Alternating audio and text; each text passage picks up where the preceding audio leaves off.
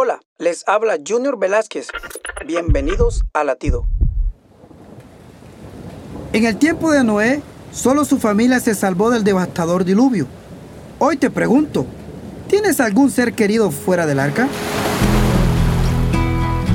Isaías 44:3 nos dice, mi espíritu derramaré sobre tu generación y mi bendición sobre tus renuevos. Esta promesa nos garantiza la bendición de Dios sobre nuestras generaciones venideras. Pero siempre hay quien se hace el sordo. Así que es imperativo que oremos para que el Espíritu Santo les dé corazones nuevos. Dios se complace en las oraciones de los padres y de las madres.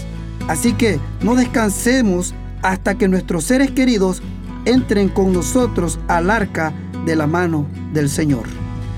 Latido les llega a través del ejército de salvación.